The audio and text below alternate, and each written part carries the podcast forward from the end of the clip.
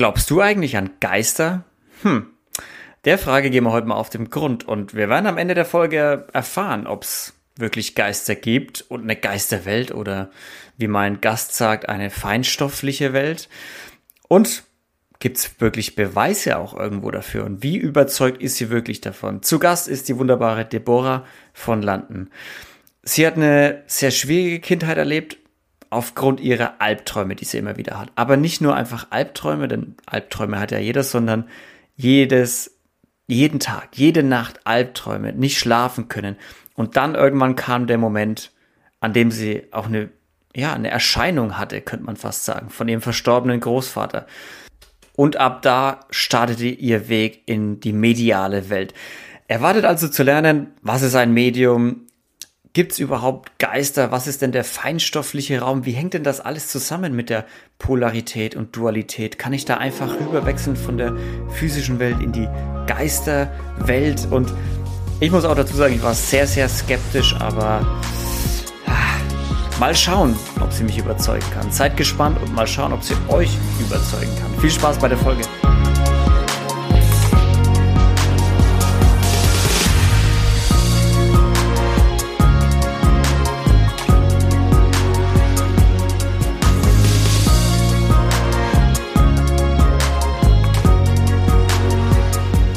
Deborah, wo finde ich dich denn heute? Wo bist du denn gerade? Jetzt gerade in meiner Praxis. Noch gute Frage. Ich würde sagen, mitten im Leben. Mitten im Leben? Ja. Ist eine, ist eine deutsche Fernsehserie, mitten im Leben. Ist eher so Trash-TV. ja, manchmal kann man auch das Leben mit einem Trash-TV ein bisschen vergleichen. Definitiv. Was ja. für eine Praxis hast du denn? Ähm, ich habe eine kleine mediale Praxis. Ich bin ähm, Medium ausgebildet und vielleicht wollen wir dort mal einhaken. Ein Medium Gern. kommt aus dem lateinischen Wort medius und heißt so viel wie übersetzend, dazwischenliegend, vermittelnd. Und ähm, ich kommuniziere eigentlich mit der geistigen Welt. Und ich arbeite auch in der Tierkommunikation und in der Tierenergetik. Genau. Okay, du kommunizierst mit der geistigen Welt und du kommunizierst quasi mit Tieren. Mal für mich genau. ganz simpel übersetzt. Okay, vielleicht für alle mal vorab. Wir hatten ein Vorgespräch und ich hätte die Deborah wahrscheinlich nicht eingeladen, wenn ich glaube, das, was sie erzählt, ist Bullshit. Aber es ist trotzdem nicht leicht zu verdauen, fand ich auch nach unserem Vorgespräch. Also lass uns da gern, fangen wir beim Medium an. Also beim Medium mit, du kommunizierst mit der Geisterwelt. Also vielleicht mal so den, reden wir von Geistern, reden wir vom Kasper, ja, vom Kasperlegeist, reden wir vom Poltergeist oder von wem, wer ist der Geist, mit dem du kommunizierst oder der mit dir kommuniziert? Genau. Ich denke, bei dieser Frage müssen wir vielleicht in meine Vergangenheit zurückgehen. Gern. Weil, wie das eigentlich entstanden ist, weil wenn man mir das auch so erzählt hätte, wäre ich von ein paar Jahren auch so weit gewesen und hätte gesagt, okay, spannend, aber kann ich nicht wirklich greifen. Von wo mhm. kommt das? Wie hat das Ganze angefangen? Und äh, man muss dazu sagen, ich bin in diese in diese Thematik als Kleinkind reingerutscht. Und ich muss sagen, ich war ziemlich am Leiden und habe eigentlich dieses Leiden genommen, transformiert in meine Berufung und jetzt macht es mir extrem Freude. Ähm, als Kleinkind, ich war schon im, immer ziemlich geplagt von Albträumen. Ich habe oft geträumt, sehr schwere Träume und ähm, musste auch bis 16, also wollte mit 16 immer noch bei meiner Mutter im Bett schlafen, weil mhm. ich einfach so überfordert war mit diesen Gegebenheiten und mit dem, was ich wahrnahm und sah. Und ähm, das ging über, man kann sich vorstellen, es ist wie man träumt im Wachzustand. Also ich habe da immer irgendwelche Menschen herumlaufen sehen in meinem Kinderzimmer. Ich habe auch oft ganz, ganz starke Albträume gehabt. Und ähm, als Kleinkind in einer Familie, bei dem diese Thematik nie irgendwie eine Rolle gespielt hat, ähm, war das ziemlich schwer, damit umzugehen. Aber vielleicht nochmal so für mich zum Verständnis oder für alle anderen auch. Wenn du sagst, du hattest Albträume, so als Kinder, das kennen wir alle, jeder hat mal einen ja. Albtraum, jeder träumt mal schlecht, ne? Aber wenn ich das jetzt so, so am Anfang höre, denke ich mir, ja, komm, so schlimm werden die schon nicht gewesen sein, oder? Genau. Also diese Träume, am Anfang wusste ich echt nicht, was mit diesen anzufangen. Die waren random zusammengemixt. Ähm, ich konnte nichts damit anfangen. Ich hatte einfach nur schreckliche Angst. Bis an einem Tag, als ich ähm, Sachen angefangen habe zu träumen, die dann eintrafen, also so prophe prophetische mhm. Träume. Wann war das? Ähm, Wie alt warst du da? Also es war Ungefähr? ziemlich früh, ich war vielleicht zehn Jahre, als diese, mhm. diese Überschneidungen anfingen, als ich wirklich zu überlegen begann, ist da vielleicht mehr dahinter als irgendein Trauma oder irgendwie ein schlechter Traum oder eine Verarbeitung durch den Tag. Ähm, als es dann richtig abging, war ich vielleicht so 14, 15. Ich musste dann ähm, eigentlich eine Stelle suchen. Ich war da komplett in mhm. der Lehrsuche. Und ähm, ich habe in dieser Nacht ähm, geträumt, ähm, nicht sehr schön, von leidenden Tieren irgendwo am Waldesrande. Und ähm, ich habe in dieser Nacht auch geschlafwandelt, was ich auch seit Kleinkind immer mal wieder gemacht habe. Mhm. Und ich stand dann mitten im Zimmer irgendwo in einer Ecke und brüllte wie am Spieß und sah nach diesem Traum, als ich wach war, mein Großvater von der einen Ecke in die andere Ecke rüberlaufen. Mein Großvater war in dieser Zeit verstorben, also der lebte gar nicht mehr. Der war aber so real, dass ich wirklich dachte, ich sehe das mit meinen physischen Augen. Und also der war jetzt, der war jetzt nicht irgendwie durchsichtig oder sowas, sondern Nein, war wie war ein echter Mensch. Genau, es war ziemlich schwer zu unterscheiden, ist jetzt das echt oder ist das immer noch in dieser Traumwelt. Aber ich wusste, ich war wach, denn ich stand auch im Zimmer, also ich war nicht mehr im Bett. Mhm. Und ähm, ich habe da drei Tage lang nicht darüber geredet, weil ich das verdauen musste. Ich konnte dann auch nicht zum Probearbeiten, weil ich hätte eigentlich ein Probearbeiten gehabt und habe nach drei Tagen meiner Mutter irgendwie versucht zu erklären, was ich in dieser Nacht erlebt habe.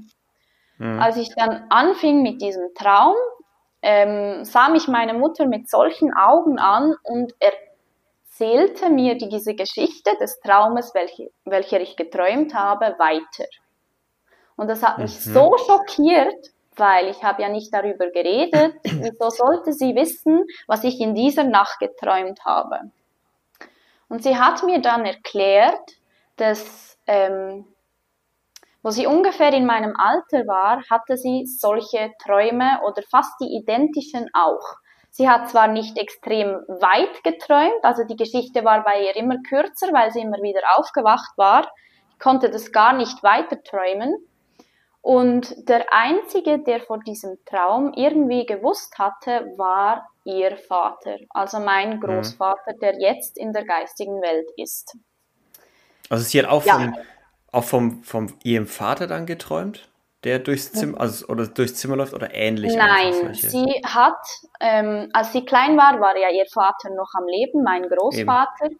Und sie hat einfach diesen Traum, den sie, den sie mehrmals geträumt hat und so solche Angst von dem hatte, hat sie dann ihrem Vater erzählt. Also er war der einzige lebende Mensch, der überhaupt von dieser Traumthematik irgendetwas wusste. Ah, okay, also er war der einzige Mitwisser, so nach dem Genau, Motto. genau. Sonst hat sie mit niemandem darüber gesprochen. Und hat es bei ihr irgendwann aufgehört, diese schlimmen ja. Träume und solche Visionen und? Sie hat ähm, den ein, zwei, dreimal geträumt und dann hat das eigentlich aufgehört. Also sie, sie ist auch immer wieder aufgewacht. Also sie konnte wie nicht in diesem Schlafzustand fertig träumen, mhm. sage ich mal. Ja. Und ähm, wir sind dann darauf gekommen, dass es höchstwahrscheinlich so sein musste, dass ich diesen Traum von meiner Mutter, weil meine Mutter war ja eher da auf der Welt als ich, ähm, ich habe den wie übernommen und habe den für sie fertig geträumt. Ich habe mm. da irgendwo eine Verarbeitungs mhm. ja, ja aber hat, Therapie was, gemacht. Was war denn die Erklärung von deiner Mama und ihrem Papa damals, als sie ihm das erzählt hat, weißt du das? Es war ziemlich schwierig, weil da ich von klein auf immer bei ihnen schlafen möchte, weil ich halt mit diesen Empfindungen nicht klarkomme, ähm, es war ziemlich anstrengend für sie, weil sie hatten keine Kreise, bei denen das irgendwie bekannt wäre. Sie kannten mhm. auch keine Kinder, bei denen das so stark ausgeprägt war. Und ähm, am, am Anfang war es wirklich so ein bisschen ein Runterspielen. Hm. Aber ich meine, bevor wir da reingehen, ich meinte, wie dein Papa es deiner Mama erklärt hat. So, wenn deine Mama mit solchen Träumen zu ihrem Papa gekommen ist und so, hey, ich sehe Menschen in meinem Zimmer laufen oder ähnliche Visionen und die sind auch wirklich da, das träume ich nicht nur. Was, was, was, was war deren Erklärung? Also meine Mama hat nicht Verstorbene gesehen. Bei ihr war wirklich nur der ausschlaggebende Punkt dieser eine Traum. Okay. Okay. Genau, bei, bei ihr war das einfach dieser Traum, den ich dann eben in meinem Alter verarbeitet habe für sie. Hm. Ähm, sie selber kann sich nicht wirklich daran erinnern, dass bei ihr die Hellsinne stark aktiviert hm. waren. Das war, das war einfach dieser Traum, bei dem sie vielleicht irgendetwas aufarbeiten musste und sie nicht in diesem Schlafzustand bleiben konnte, aus welchen Gründen auch immer, und ich das durch mein Gespür übernommen habe und fertig mhm. geträumt habe. Ich habe den ja, auch nie mehr mhm. gehabt. Es ist ja trotzdem Wahnsinn, dass sie sich, weil es ist ja dann doch schon ein paar Jahrzehnte her, dass sie das geträumt hat wahrscheinlich, ja. dass sie sich ja. so dran erinnern kann oder dass es, dass ja. deine Erzählung die Erinnerung wieder geweckt hat irgendwo. Ja, also mh. Also es war sehr ein einschneidender Traum und da meine Mutter nicht wirklich ähm, extrem klar träumte, also sie konnte sich dann nicht an jeden Traum erinnern und bei mhm. mir ist es so, ich, ich kann wirklich, ich könnte Bücher schreiben, ich könnte Gemälde malen, ich weiß meine Träume eigentlich zu 80 Prozent, wenn ich aufwache, immer noch sehr stark präsent. Was ja, was ja faszinierend ist, weil normalerweise, also wenn ich träume, ich erinnere mich genau fünf Minuten an meinen Traum. Ja. Und ich kann dir irgendwie an einer Hand abzählen, wie viele Träume es gibt, an die ich mich jetzt nach ein paar Jahren immer noch irgendwie erinnere. Also, ja. wenn überhaupt. Ja, ich denke, es halt auch wie ein Zugang, den ich habe durch das, dass meine Hellsinne halt extrem stark ausgeprägt sind. Und wenn wir natürlich schlafen, dann sind wir viel, viel offener. Weil auch ein Mensch, der vielleicht ähm, nichts mit dem am Hut hat, kann träumen und sich daran erinnern, weil wir in diesem Zustand halt viel zugänglicher werden für das Unterbewusstsein, aber auch für äußere Einflüsse.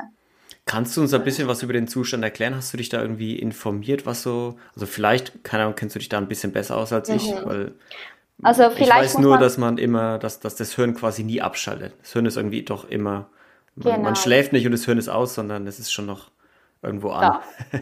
Genau, ja, es ist halt einfach diese Schranke, diese Verstandsschranke geht im Schlaf zurück.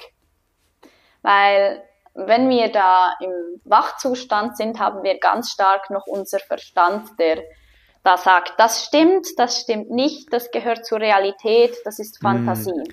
Ist das und, wie so diese zwei verschiedenen Gehirne, von denen man immer spricht? So einmal das Rationale und einmal so dieses irrationale, genau, tierische, genau. Anführungsstrichen tierische Gehirn. Animalische impulsiv ja. und handelt.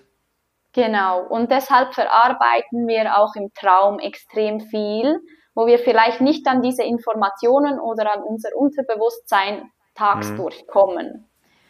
Und deshalb ist der Schlaf auch super. Also ich früher, ich habe es gehasst zu schlafen. Wirklich. Ich habe ständig. Ja, du hattest ja nur Albträume. Ich, ja, ich habe mit Licht geschlafen. Ich habe Ähm, ich war stundenlange wach und am Morgen völlig kaputt. Mittlerweile liebe ich es, auch trotz den Albträumen, weil ich halt merke, es ist voll meine Welt. ja. Ja. Ähm, vielleicht noch zu den Hellsinnen.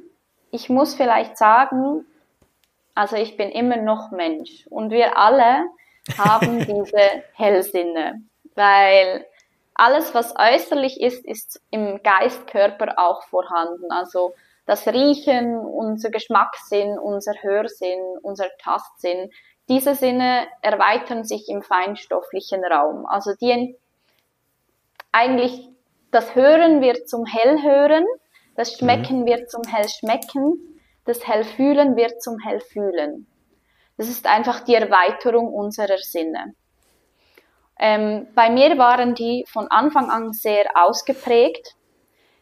Man kann vielleicht ein Beispiel machen. Ähm, ich denke, jeder hatte schon einmal ähm, solche Empfindungen, dass man irgendetwas einfach wusste, auch mit der Intuition natürlich. Man hatte dieses Gefühl, man spürt etwas, man kann es aber nicht erklären, von wo das es kommt, wieso, dass man es weiß. Oder wie man so, denkt. Wie so ein Bauchgefühl oder was meinst du? Genau, also, genau. Das ist meistens mit der Intuition zu verbinden. Hm. Und dann gibt es aber auch so vielleicht ähm, Erfahrungen, man ist draußen und hat irgendeinen Geschmack in der Nase und die zehn Leute, die da rumstehen, die riechen diesen Geschmack vielleicht nicht. Mhm. Aber man hat das Gefühl, dieser Geschmack, der ist präsent, der ist da. Man verknüpft das vielleicht im Hirn mit irgendeiner Erfahrung, mit einem Menschen, was auch immer. Aber dieser Geschmack nimmst du aus dem feinstofflichen Raum wahr. Und ein Mensch, der sich vielleicht nicht in diesen Themen befindet oder sich mit denen auseinandersetzt, der würde das abstempeln, ja, Fantasie oder keine Ahnung, was das war. Könnte aber auch einfach sein, dass du mit deinem feinstofflichen Sinn dies aus dem Raum entnommen hast. Vielleicht ein der, Verstorbener. Was, was ist denn der feinstoffliche Sinn oder der feinstoffliche Raum? Der Raum. Also man kann sich das vorstellen, ich sage auch immer, wenn eine Person stirbt, also in die geistige Welt eintritt. Ich sage immer, es ist wie ein Dimensionswechsel. Das ist wie vom Teppich auf den Boden. Oft denkt man, wenn die, wenn die in die geistige Welt übertreten, dann sind die weg. Dann sind die irgendwo oben, dann sind die mhm. irgendwo unten, dann, das ist weit weg. Es ist aber eigentlich nur, wir lassen unseren Körper, den wir brauchen für unsere menschliche Erfahrung hier auf der Erde, lassen wir zurück wir gehen mit der Seele wieder zurück in den feinstofflichen Raum. Von dort kommen wir auch eigentlich. Okay. Und dieser Raum, der ist um uns herum, in uns drin, der ist da. Wir Wie können so eine andere den, Dimension, meinst du? Genau, vielleicht? genau. Wir können den einfach nicht mehr mit unseren physischen Sinnen wahrnehmen. Ist gar nicht möglich, mhm. weil die Seele hat ja jetzt keinen Körper mehr aber wir können sie spüren. Und das ist eigentlich ein großer Teil, der meine Arbeit ausmacht. Mhm. Ich habe dann diese Sinne eigentlich geschult und aus dem Leiden dann das gemacht. Mhm. Ist es dann, wenn wir über den feinstofflichen Raum reden, kann man da dann auch wiedergeboren werden? Wenn du sagst, alles geht dahin und alles kommt davon? Mhm. Also es ist so, ähm, ich muss sagen, ich teile da lediglich meine Erfahrung jetzt mit diesen ja, Sachen und ich denke auch, jeder hat seine eigene Wahrheit und für mich ist es so, diese Reinkarnation sagt man ja dem, wenn jemand wieder auf die Erde kommt. Genau. Ich glaube da ganz stark daran, weil ganz viele Menschen hier sind sicher schon x tausende Male hier gewesen. Hm weil ja, das kann man sich mit dem Verstand auch gar nicht vorstellen. Und es ist eigentlich so, wenn jemand in die geistige Welt tritt und ich den wahrnehmen kann, kann ich den immer wahrnehmen, weil so als Individuum kam der nur so auf die Welt hier. Wenn man dann zurückgeht, gehen dann Teile, die aufgelöst sind, wieder so in eine, in eine Quelle zurück Und diese Anteile, die vielleicht ähm, irgendwelche Erfahrungen noch machen müssen oder sagen, hey, ich habe da noch was nicht erledigt oder ich möchte noch mal runter oder was auch immer, da gibt es noch Themen, die ich auflösen muss, modeln eigentlich wieder so einen neuen Menschen zusammen und der kommt dann wieder mit teils gleichen Aspekten, wo er vor vielleicht schon zehn mhm. Jahren hier war, wieder auf die Erde runter und kriegt wieder einen Körper, einen physischen Körper, die Physis, um diese menschliche Erfahrung zu machen. Und zu welchem Zweck? Erfahrung. Mhm. Nichts anderes als Erfahrung, weil wir haben hier auch die Dualität, wir haben hier ganz andere Gesetzmäßigkeiten als im feinstofflichen Raum. Mhm. Und hier bekommen wir auch den freien Willen. Wir haben immer die Möglichkeit zu entscheiden. Egal wie viele Konstrukte das hier im Gange sind, wir haben immer die Möglichkeit zu sagen, ich möchte diesen Weg oder diesen Weg gehen. Schon dies macht ein großer Teil dieser Erfahrung, dieser menschlichen Erfahrung überhaupt aus. Und da kommt man hier hin und dann hat man noch die Dualität. Vielleicht muss man sagen, es gibt die Polarität und die Dualität. Mhm. Die Dualität, also ich fange mit der Polarität an, ist ein Pol. Ist ja im Wort enthalten. Und das sind zwei ergänzende Pole, die sich, die zusammen eins bilden. Polar. Und dies ist eigentlich ein Grundprinzip, ein Grundprinzip der göttlichen Ordnung hier auf der Erde. Als Beispiel könnte man sagen, Raum und Zeit, Tag und Nacht, männlich und weiblich sind zwar zwei verschiedene, aber im Gesamten gibt es einen Kreis. Das ist die Polarität, mhm. die hier herrscht. Die Dualität ist zwei gegensätzliche, also so eine Spaltung von zwei Themen oder zwei Richtungen. Wenn man sich quasi von der göttlichen Ordnung abspaltet, sind es zwei einzelne. Und das ist die Dualität. Da könnte man jetzt das Lichtvolle und das nicht lichtvolle dazu zählen, also diese zwei. Mhm. Das, was wir übrigens auch in dieser Zeit richtig spüren, diese, dieses Gut-Böse, ohne zu werten. Mhm. Also wir genau. haben in dieser Dualität zwei Räume, einmal den feinstofflichen Raum, mhm. wenn ich es sehe, und einmal den, die Erde, so den physischen. Genau.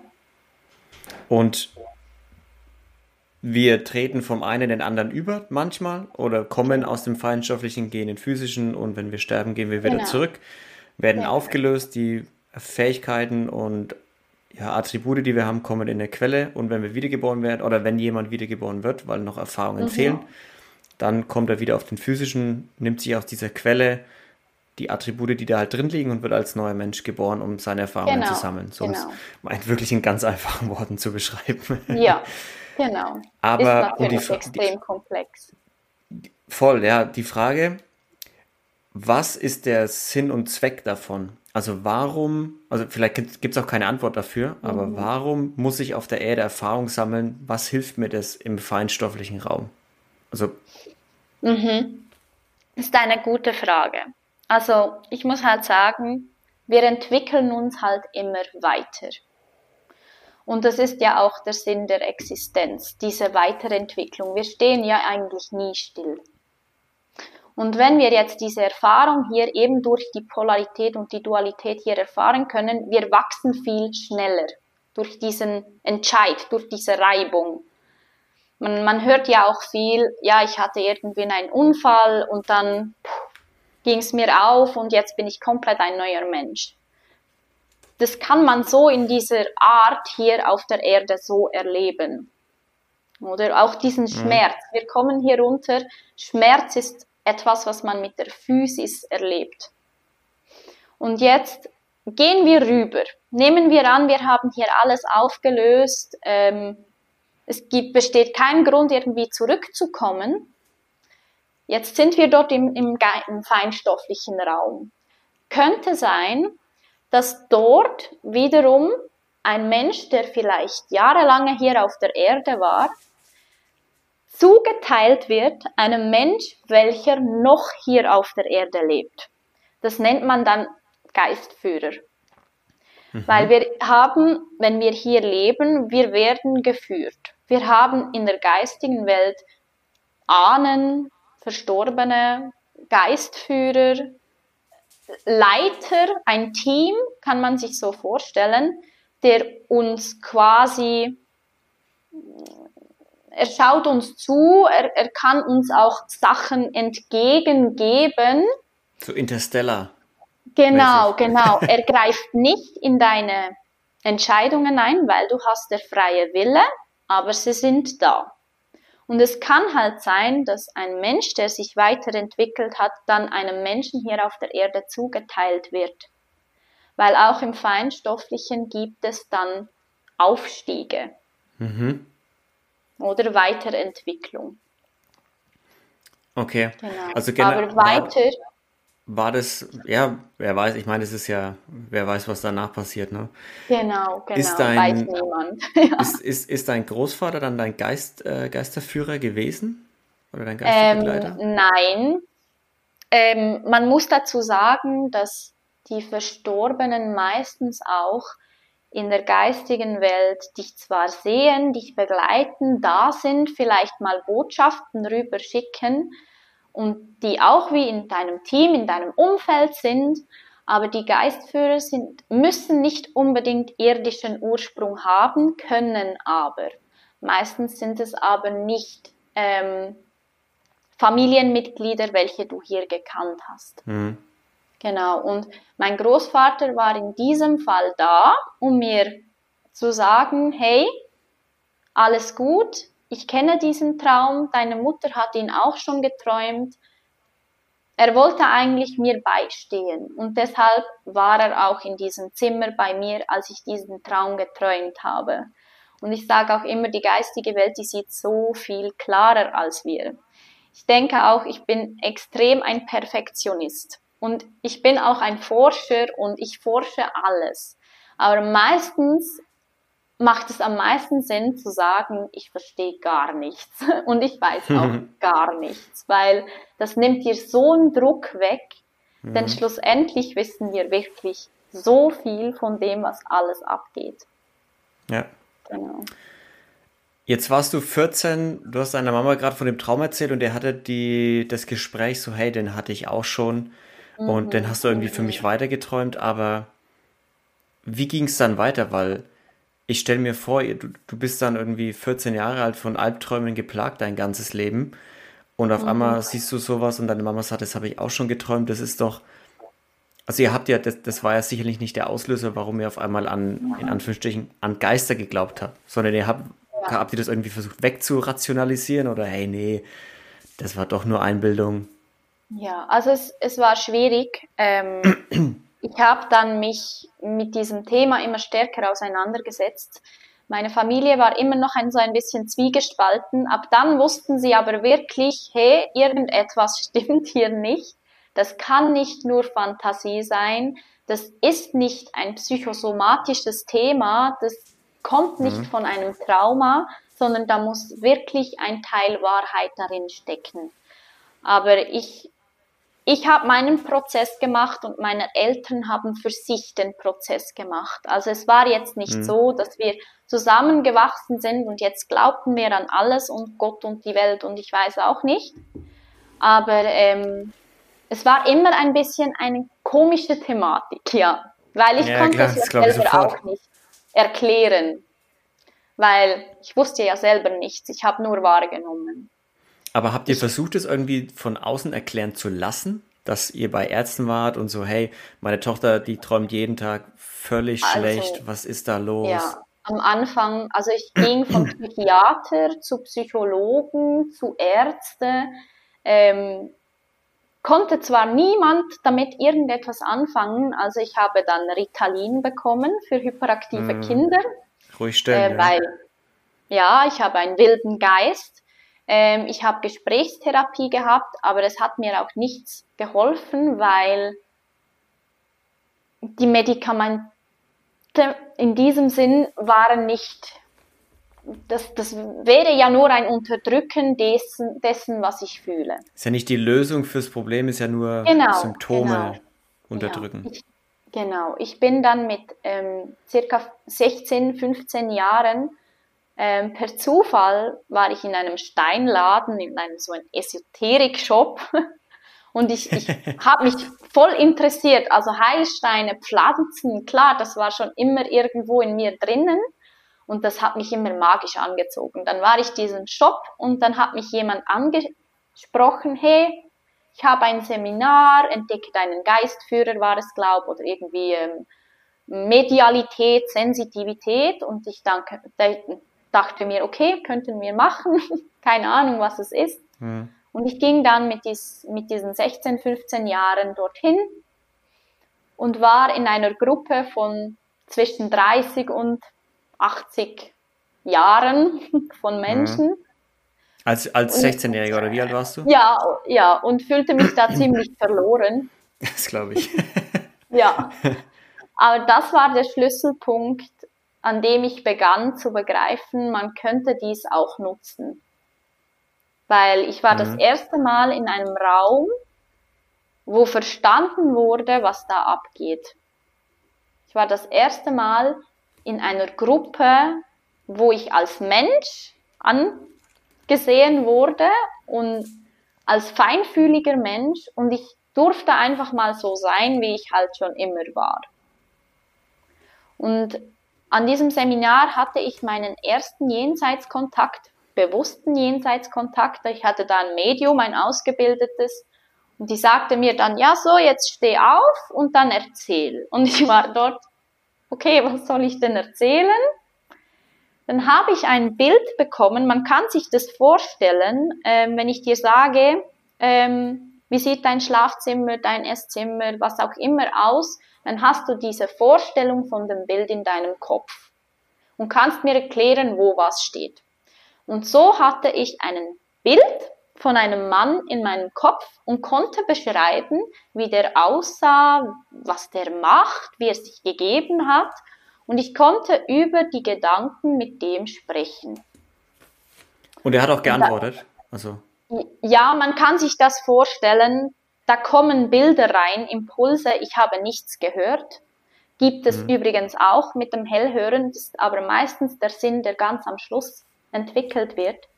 Okay. Ich habe aber, wenn ich gefragt habe, wie bist du gestorben, habe ich vielleicht einen Krebs bekommen und dann wusste ich, vielleicht ist er an Krebs gestorben. Mm. Sondern eine Übersetzungsarbeit. Also es ist nicht so, dass du in deinem Geist wirklich mit ihm face to face stehst und sagst, hey, wer bist du, woran bist du gestorben, sondern es ist eher so, du schickst einen Gedanken so, hey, wer, wer bist du eigentlich? Und dann kommt ein Bild so, genau, so schaue ich genau. aus. Und dann, äh, aber bist du tot oder bist du lebendig? Dann kommt vielleicht ein Grabstein. Ja, ja. Dann, aber an was bist du denn gestorben? Dann kommt ein Krebs. Also man, so stelle ich mir das vor. Ist das richtig? Genau, es ist eine Übersetzungsdetektivarbeit. Ja. Wie so ein Bilderrätsel. genau. Aber eigentlich steht man direkt in Kontakt mit dem Verstorbenen, weil der Verstorbene ist da. Der gibt dir diese Impulse. Weil hättest du die Verbindung nicht, könnten da 100 Bilder reinflattern, weil ich bin ja in diesem Moment wirklich mit diesem Mann am Kommunizieren. Über mhm. einen anderen Kanal, nicht so wie wir, aber er kommuniziert und ist da. Und meistens spüren das auch die Anwesenden. Hey, da verändert sich was im Raum.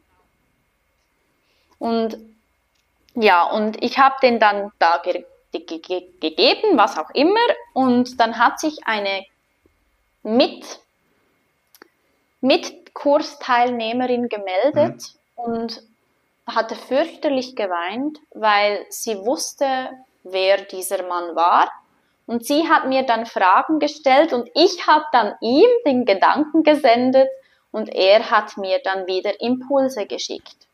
Aber wie genau hast du den beschreiben können? Weil, wenn du jetzt halt nur sagst, ne, das war ein Mann, braunes Haar, groß, er ist ja. tot, an Krebs gestorben, weil das ist ja sehr generell. Das ist ja wie so, genau. das sagt man ja genau. immer so, das ist wie so ein Horoskop. 50% stimmt, 50% stimmt nicht genau. und auf irgendwen wird es schon passen. Mhm.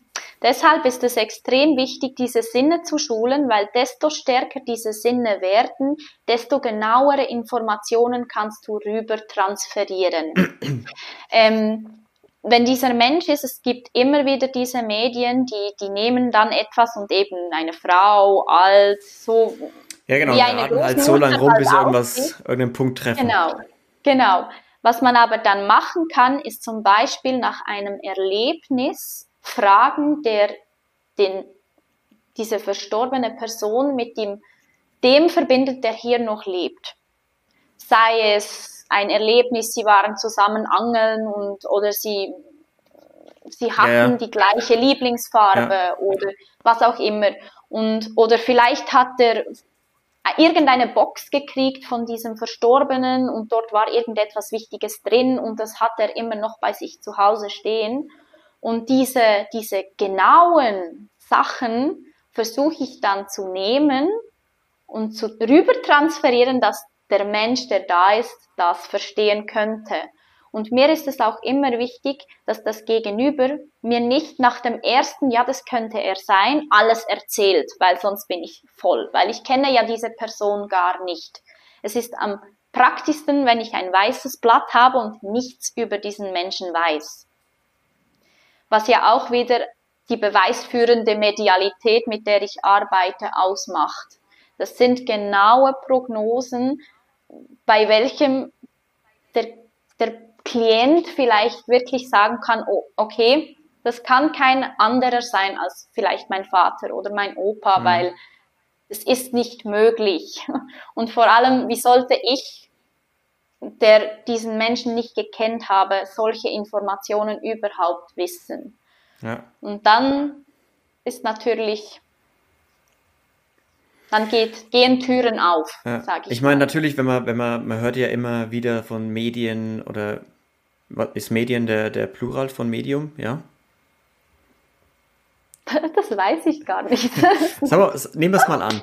Man hört ja immer so Medien, die dann äh, schlecht in der Zeitung sind oder in Fernsehsendungen dann mhm. zerlegt werden, so nach dem Motto, das ist alles nur Lug und Trug und Karten lesen und mhm. mit der Geisterwelt in Kontakt treten und sowas. Und man hat ja auch hier, wenn man sich der Mentalist anschaut zum Beispiel, da kriegt man ja auch ein Bild, das er vermittelt, äh, es hat viel mit Körpersprache lesen zu tun, viel mit Deuten zu tun, viel mit gut informieren davor und ähm, das, das Ding ist ja, du warst da 16 Jahre alt. Das heißt, du hast ja von mhm. all dem überhaupt keine Ahnung gehabt. Also ich mhm. gehe jetzt einfach mal davon aus und würde dir unterstellen, dass du mit 16 Jahren kein Körpersprache-Experte warst. Mhm. Ne, der sofort den Gegenüber perfekt lesen kann und genau weiß, wenn er zweimal mit dem Auge nach links geht, dann denkt er an die Farbe grün oder was auch immer, keine Ahnung. Mhm. Ja? Und deshalb finde ich es so erstaunlich, weil du hast den ja offensichtlich so genau beschreiben können, dass jemand gesagt hat, nee, das sehe ich mich oder meinen verstorbenen Partner, Vater, was auch immer wieder. Mhm. Ja. Und das ist halt auch sehr heilvoll. Ich, ich, ich überlege extrem viel, weil mir ist es immer noch wichtig, sehr demütig gegenüber der Quelle zu stehen. Man muss verstehen, ähm, ich möchte mich nicht irgendwo auf den Thron setzen und ich kann etwas, was du nicht kannst, sondern ich sehe mich eher als Instrument Gottes, kann man eigentlich sagen. Und ich mhm. diene nur, ich, ich leite lediglich diese Wahrnehmungen, die ich bekomme, weiter. Das Einzige, was ich mache mit meinen Schulungen und meinem Weiterbilden, ist, ich versuche so genau wie möglich diese Übersetzung stattfinden zu lassen. Und das ist mhm. eigentlich auch das Schwierige an der Sache, weil man kann so vieles zerstören bei einer 1 zu 1 Sitzung mit einem Menschen, wenn man falsch übersetzt oder irgendetwas nimmt, was man vielleicht nicht wusste. Oder man, man braucht da schon ein Gespür dafür, weil das können ja jegliche Botschaften sein. Das kann von über, hey, ich habe noch Geld unter der Matratze, geh schauen, über, hey, ich bin einfach froh, bist du noch da und ich liebe dich so doll und ich möchte zeigen, dass ich noch da bin, über, hey, du hast mir und ähm, da bin ich gar nicht einverstanden da muss man schon irgendwo eine Empathie und ein Gespür für diese Gespräche haben, dass man da nichts ja, klar. macht. Ja klar, das, das ist ja wie jeder gute Coach, wie jeder gute mhm, ähm, mhm. Psychiater und so. Du musst natürlich auch ein wenig Gespür haben. Ja. Wo, in welche Richtung gehst du jetzt und weil, weil du kannst auch sehr viel Schaden anrichten. Ne? Also das würde ich unterstellen, das muss sich jeder aneignen, der irgendwie eins zu eins mit Leuten zusammenarbeitet, genau. gerade im Trauma, Überwindung oder traumatischen Bereich. Aber war das für dich, du warst in dieser Sitzung und hast es als, hast als Medium quasi zum ersten Mal wirklich gearbeitet oder das erfahren. Mhm. Aber wie war das für dich? Weil ich, ich stelle mir das unglaublich schwierig vor, das zu akzeptieren. Weil mhm. du bist ja in einer ganz, du, du öffnest dich ja gerade in einer ganz anderen Welt. In einer Welt, wo ja. du 99% nur Spott und Häme ausgesetzt bist, wenn du erzählst, dass du mit Geistern redest. Ja. Und das als Teenie, mhm. du, du, du also sagst wahrscheinlich, nee, nee, nee, nein, ich will das nicht, überhaupt nicht, geh weg. Ich will ja. einfach nur eine Ausbildung machen und lasst mich in Ruhe. Mhm. Das war am Anfang eigentlich immer mein Leitfaden. Ich habe das weggestoßen, ich wollte das nicht. Genau. Ich, ich hatte Angst, aber ich habe auch mit niemandem in meiner Schule wirklich darüber gesprochen. Und wenn ich mal irgendwie, ja, Heilsteine oder Träume oder irgendwas so rausgenommen habe, klar, da wurde ich ausgelacht, äh, da wurde ich verspottet und man wollte das gar nicht sehen. Also ich war in meiner Schulzeit sehr, sehr, sehr auffällig. Wirklich. Mhm. Aber im Gegenteil. Eigentlich all das, was ich nicht bin, war ich. Weil mit, mit kurzen Klamotten, viel Haut, Tonnen Schminke wurde ich gesehen. Mit mhm. dieser feinstofflichen und mit den Träumen, mit den, mit den Verstorbenen, mit, es, es interessiert mich alles, was mit Alchemie zu tun hat, also jede Kräuterkunde, Heilkunde, das hat niemand aus meiner Altersgruppe interessiert. Die konnten das gar nicht hm. fassen. Also hm. ja, dann, ist ja auch normal, wenn du da nicht, ja. du, warum auch? Du beschäftigst dich in dem Alter ja nicht mit allem, aber doch nicht mit der Geisterwelt. so. Ja. Ja, und ähm, das war der Grund, warum ich mich auch dann extrem verstellt habe und ich auch ziemlich krank wurde. Also ich habe bis heute noch extreme Hautprobleme, weil mhm ich immer noch wieder zurück zu mir selber kommen darf und zu dem stehen darf, was ich mache, weil ich halt oft dies überdeckt habe mit meinem übertriebenen Sein. Mhm. Und ähm, das hat natürlich in mir eine Spaltung verursacht. Es war auch nicht das, was ich wirklich geliebt habe. Also in diesem, in diesem Seminar, als ich das erste Mal so einen Kontakt öffentlich geben durfte, also ich war beflügelt. Ich war so bei mir, ich, ich, hab, ich konnte. Am liebsten hätte ich geweint, aber ich konnte gar nicht, weil ich so, ich war einfach völlig angebunden an mich, an das Universum, mhm. an die Erde, an alles. Also ich hatte so ein Gefühl noch nie in meinem Leben. Und das war auch eben der Punkt, wo ich sagte, hey, ich brauche jetzt dieses ganze Leid, das ich hatte, steck das, wandle das um und helfe mit genau dieser Fähigkeit anderen Menschen. Und das wurde dann mein Weg. Ich habe dann meine Lehre da fertig gemacht mit Brechen und Biegen, weil mhm. es war auch nicht einfach, weil alles, was so Mensch, Menschenzeug, sag ich mal, war, war für mich ziemlich schwer. Also Ordnung halten, Zeit einhalten, ähm, eine ganz normale Lehre, das war mhm. extrem schwer.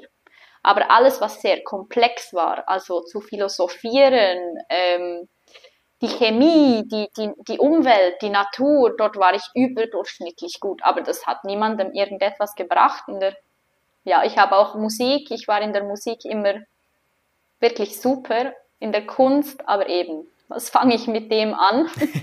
ja. Und ja, und jetzt kann ich all diese Talente in das reinfließen lassen. Mhm. Aber wie ja. ging es danach weiter mit 16? Also du hast klar, du hast deine Ausbildung fertig gemacht mit Biegen und Brechen, mhm. aber gerade mit der geistlichen Welt, wie ging es da bei dir weiter? Also wann hast du angefangen, das wirklich zu akzeptieren, dass du sagst, okay, dann werde ich halt jetzt von allen als Spinnerin abgestempelt, aber dafür bin mhm. ich glücklich. Mhm. Ich, ich denke, das war das Schlimmste, das abgestempelt werden und das in Schubladen gesteckt werden. Ja. Und mit dem habe ich heute noch Mühe. Also es mhm. ist immer so, ach, was denken die anderen? Aber ich muss sagen, das ist ein Lebensprozess, denke ich. Egal wie weit oben das man steht, ich bin der Überzeugung, die Selbstzweifel, die kommen immer wieder um die Ecke und wollen dich prüfen. Mhm. Und ich denke, es ist dann wirklich wichtig, einfach weiterzumachen, über diese Selbstzweifel heraus. Sie nicht weghaben zu wollen, sie nicht irgendwie zu verleugnen, sondern einfach sie stehen zu lassen, anzuschauen und weiterzugehen. Weil wenn man natürlich Vollgas in diese Selbstzweifel reingeht, dann ist man gefangen, dann wird man blockiert von sich selbst.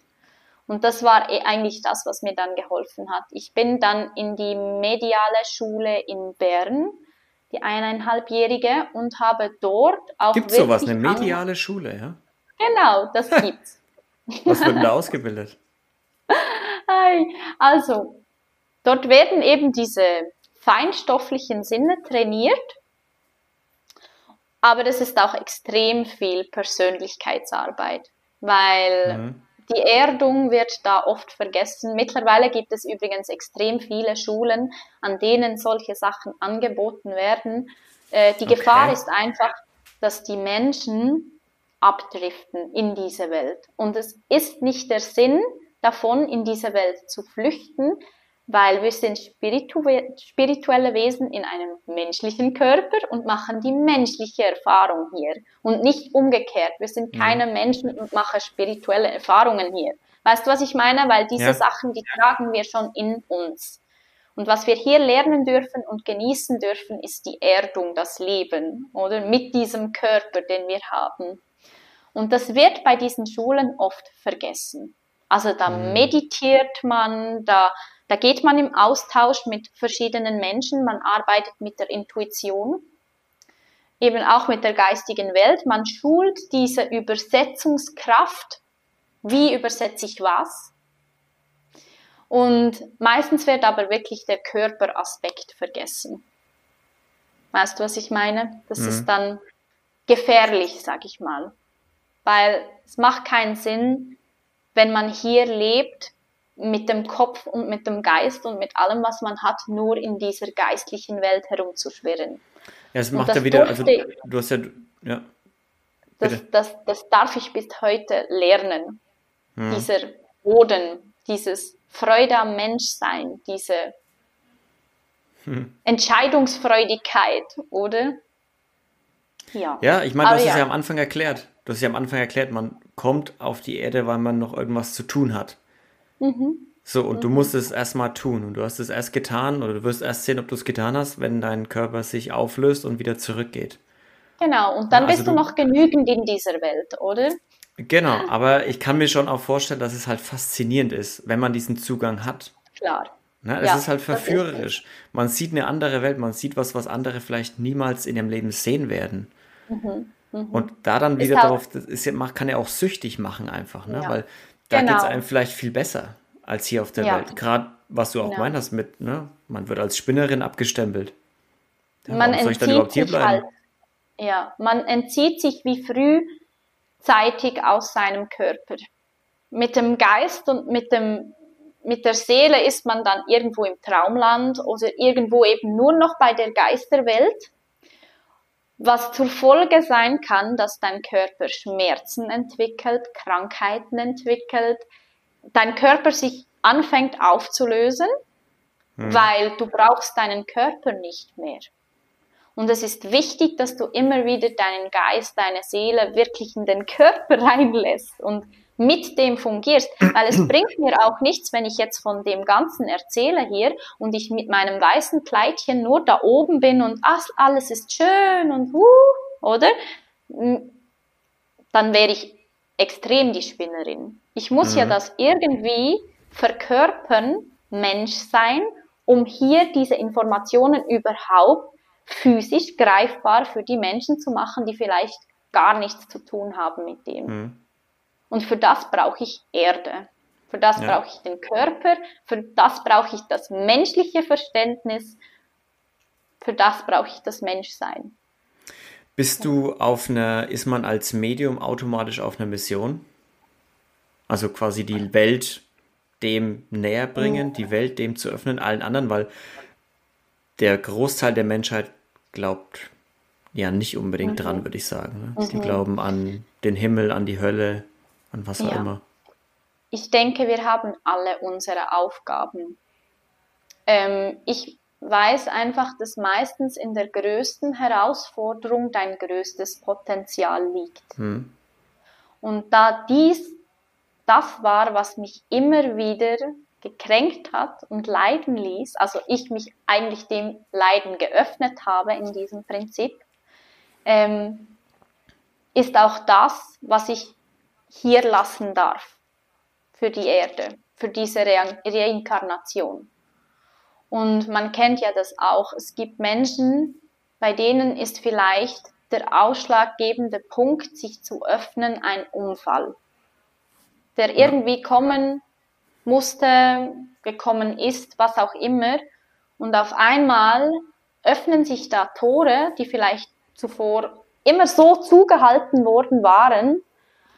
Und dann beginnt der Wandel, oder? Und ich würde schon sagen, dass das eine meiner Aufgaben ist, neben dem, dass ich lernen darf, Mensch zu sein. Und ich mhm. denke, das ist jedem seine Aufgabe, dieses Lernen, Mensch zu sein. Würdest du dir manchmal wünschen, du wärst einfach ganz normal? Früher habe ich mich das oft gefragt und mir auch oft gewünscht. Mittlerweile bin ich froh, bin ich anders. Weil wenn ich sehe, wie viele Menschen immer noch, Entschuldigung, ein Brett vor dem Kopf haben, ähm, das eine mit dem anderen ausschließen, nur diesen Weg sehen oder immer, das, immer in den gleichen Schlaufen gefangen sind oder einfach die Mitläufer, wie so die Schäfchen, die da dem anderen Schäfchen hinternach rennen, dann bin ich echt froh, dass ich dort quer geschlagen habe. Mhm. Weil wer ist schon normal? Wer will schon normal sein? Und, ne? Genau, und ich denke, es entfernt sich von dem, dass wir normal und sein wollen wie jeder andere. Ja, ich, weil ich, wir haben. Ja, ich habe halt die Frage gestellt, weil ich mir dachte, du hast so viel durchlitten, gerade in deiner mhm. Kindheit, in deiner mhm. Jugendzeit. Und mhm. da kommen sicherlich oft die Gedanken so, warum ich? Warum ja. bin ich? Kann ich nicht einfach wie mhm. alle anderen sein? Warum muss ich denn ja. die ganze Zeit schlecht träumen? Warum muss ich denn Leute in meinem Zimmer auf und ab gehen sehen? Warum muss ich denn mit, mit äh, der Geisterwelt in Kontakt treten? Können das mhm. nicht andere machen?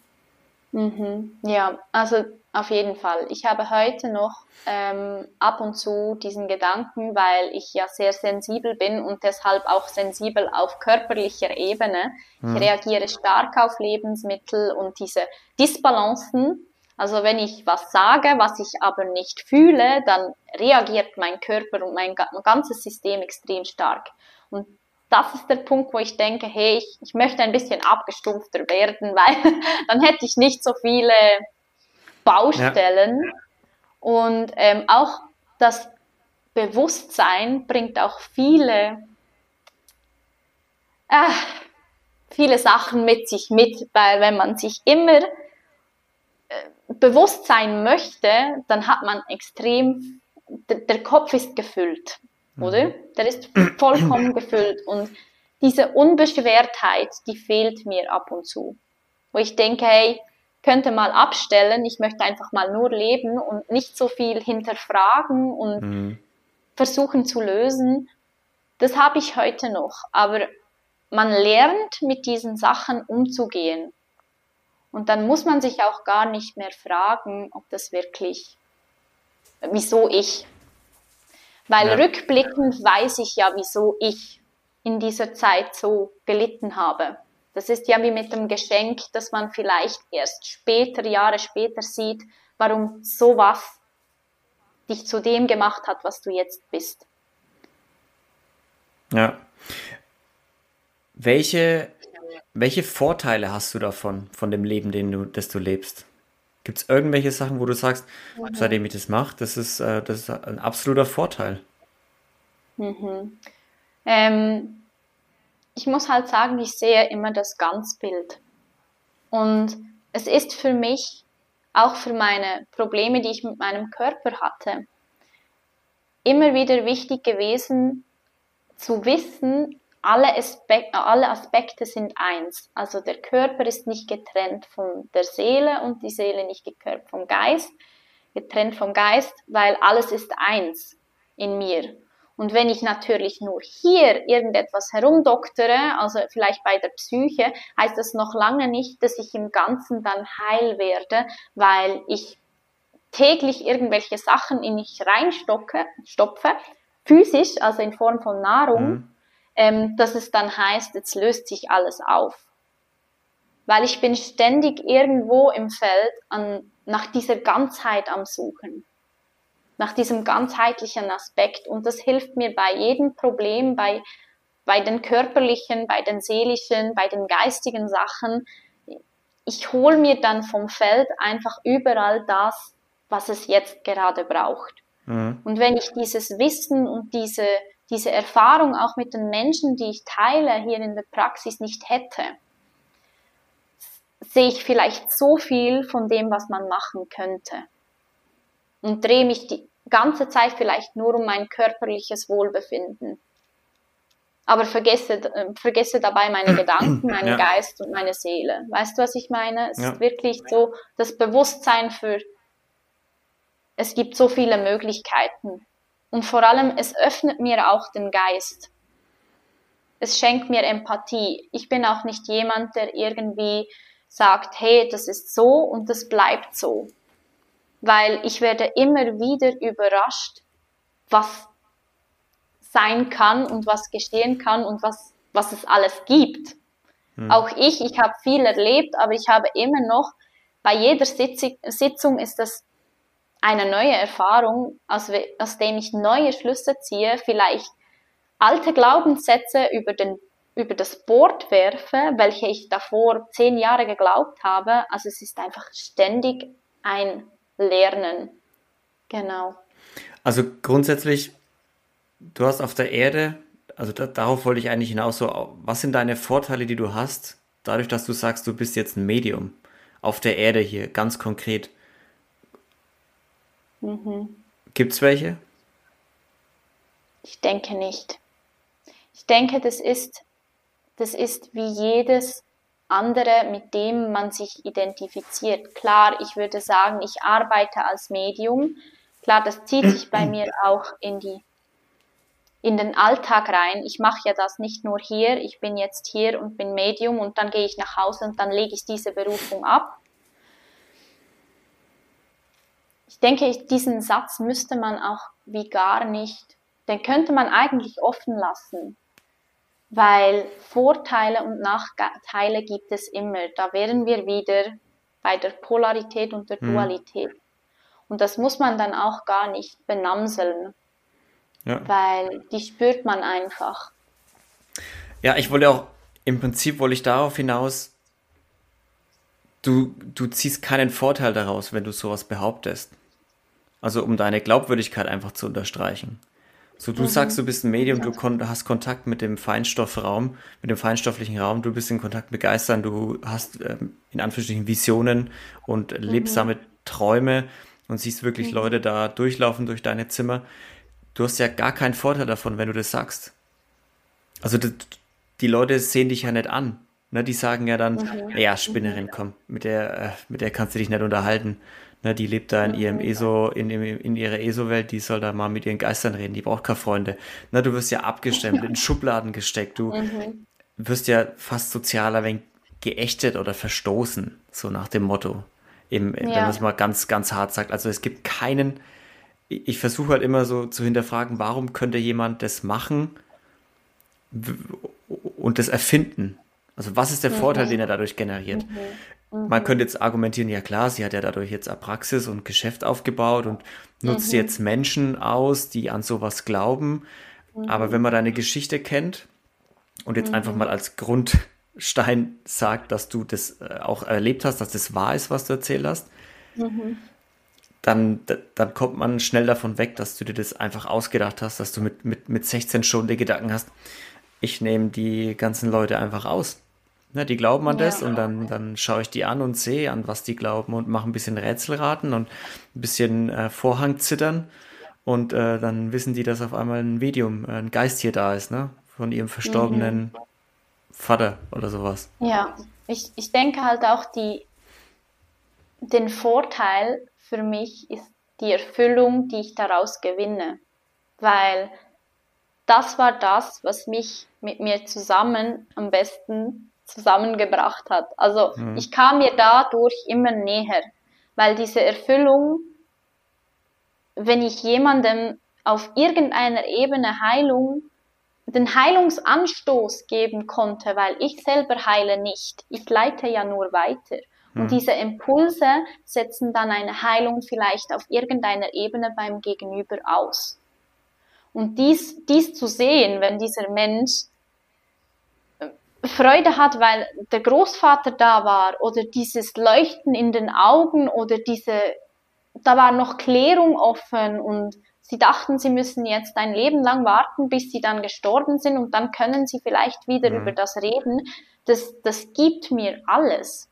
Deshalb war die Frage für mich auch ziemlich schwierig, wo war der Vorteil, weil so eine, eine Praxis, ähm, die Anerkennung, dass, dass ich bin jemand, das war nie, nie, nie etwas, was ich mir überhaupt überlegen, überlegt habe, dass dies ein Vorteil für mich mitbringen könnte. Weil der Vorteil an sich war die Erfüllung, die es mir gab, weil ich was weitergeben konnte. Mhm. Ja. Zwei Fragen habe ich noch. Deborah. Mhm. Die erste ist, wie sicher bist du dir, dass das alles stimmt, was du da erlebst? Also wie sicher bist du dir, dass es das wirklich gibt? Weil mhm. es kann ja mhm. auch immer sein, man, man, man glaubt an irgendwas, man hat das richtig vor Augen und dann merkt man, ja, aber irgendwie hat mir mein Körper einfach nur einen Streich gespielt. Das sind chemische mhm. Prozesse, die in meinem Körper stattfinden und dann sehe ich das halt oder merke sowas und keine Ahnung. Ne? Ich habe jetzt kein konkretes mhm. Beispiel, aber das gibt es ja manchmal, dass man sagt, man wird der eigene Körper bescheißt einen und spielt einem was vor, oder der eigene ja. Verstand. Dadurch, dass man halt mit was auch immer auf die Welt gekommen ist im Kopf, hat man halt andere Gedanken und Co. Und wie sicher bist du dir, dass es das wirklich gibt, alles? Also, es ist meine Wahrheit und es ist, das kann ich nicht einmal beschreiben, es ist ein inneres Wissen, dass dies so stimmt. Wieso möchte ich gar nicht erklären, kann ich gar nicht greifen, ich möchte auch niemanden davon überzeugen, weil ich bin der Überzeugung, wenn man es nehmen kann und es irgendwas auslöst im Gegenüber, ist es immer noch die freie Entscheidung, möchte ich dem Glauben schenken, öffne ich mich dem Thema oder nicht. Deshalb, also für mich ist es Teil meines Lebens, meiner Wahrheit. Mhm. Und ähm, ja. für mich war auch nie der Zweifel da, übrigens, dass es das nicht gibt. Ich wollte mich halt im Außen immer erklären und mir selber mhm. eine Erklärung dafür geben, was abgeht. Aber gezweifelt, dass das alles stimmt, hatte ich von Anfang an nie. Mhm. Macht Sinn. Genau. Macht Sinn. Mhm. Es gibt also auch, das ist die letzte Frage, keine Beweise, oder? Kannst du irgendwelche Beweise liefern, dass du sagst, Daran, da, mhm. da kann ich jedem zeigen, dass es das wirklich gibt. Oder also, dass es etwas gibt.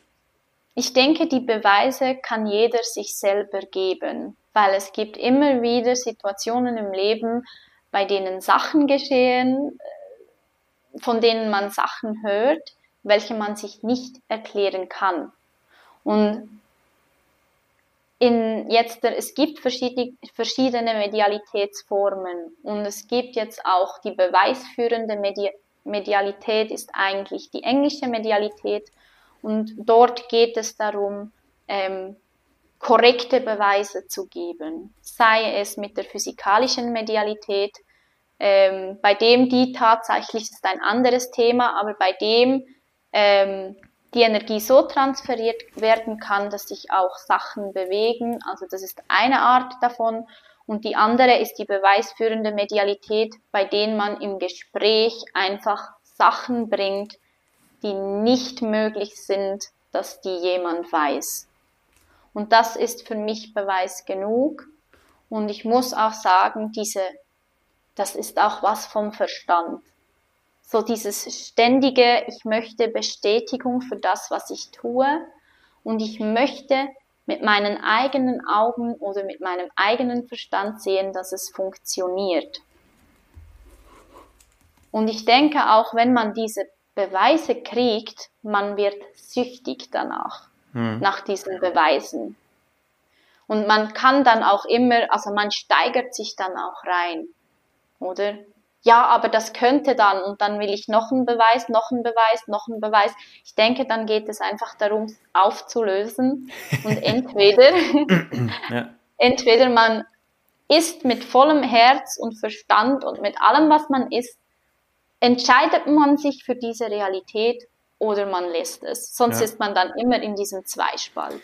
Ja, weil es gibt natürlich immer diese, diese Beweispflicht irgendwie, die wir im, in unserem Kopf als genau. Menschen haben. Ne? Du musst genau. irgendwas, wenn du es nicht beweisen kannst, dann, dann, dann ist es nicht da. Ja. Dann gibt es es nicht. Ja, also auch wie die ganzen, die ganzen Alien-Entführungsgeschichten mhm. immer so. Mhm. Ja, ist alles schön und gut und das, das klingt, ich, ich mhm. glaub dir, aber mhm verdammt nochmal, nimm doch auf deiner Flucht aus diesem Alien-Raumschiff, mhm. aus diesem UFO einfach irgendwas mit.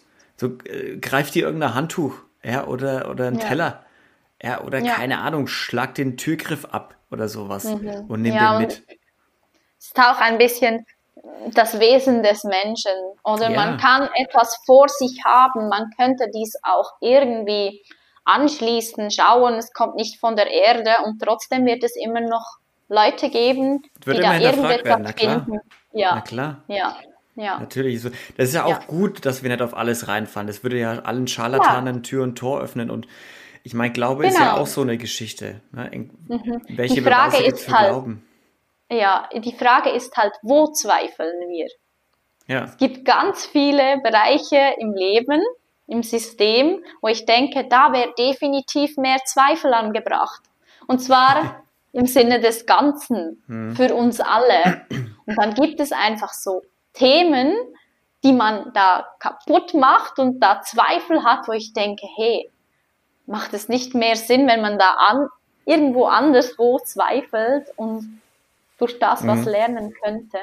Ja, wenn jetzt ja. jemand, wenn jetzt jemand sagt, der hat den Podcast angehört und möchte da irgendwie mal, keine Ahnung, mehr erfahren, ein bisschen tiefer eintauchen, was würdest du jemandem raten, um so den Erstkontakt herzustellen? Mhm. Mhm. Also ich würde auf jeden Fall sagen, es ist nicht, man darf das auch nicht auf die leichte Schulter nehmen, weil da gibt es auch eben Gefahren, sich zu verlieren drin.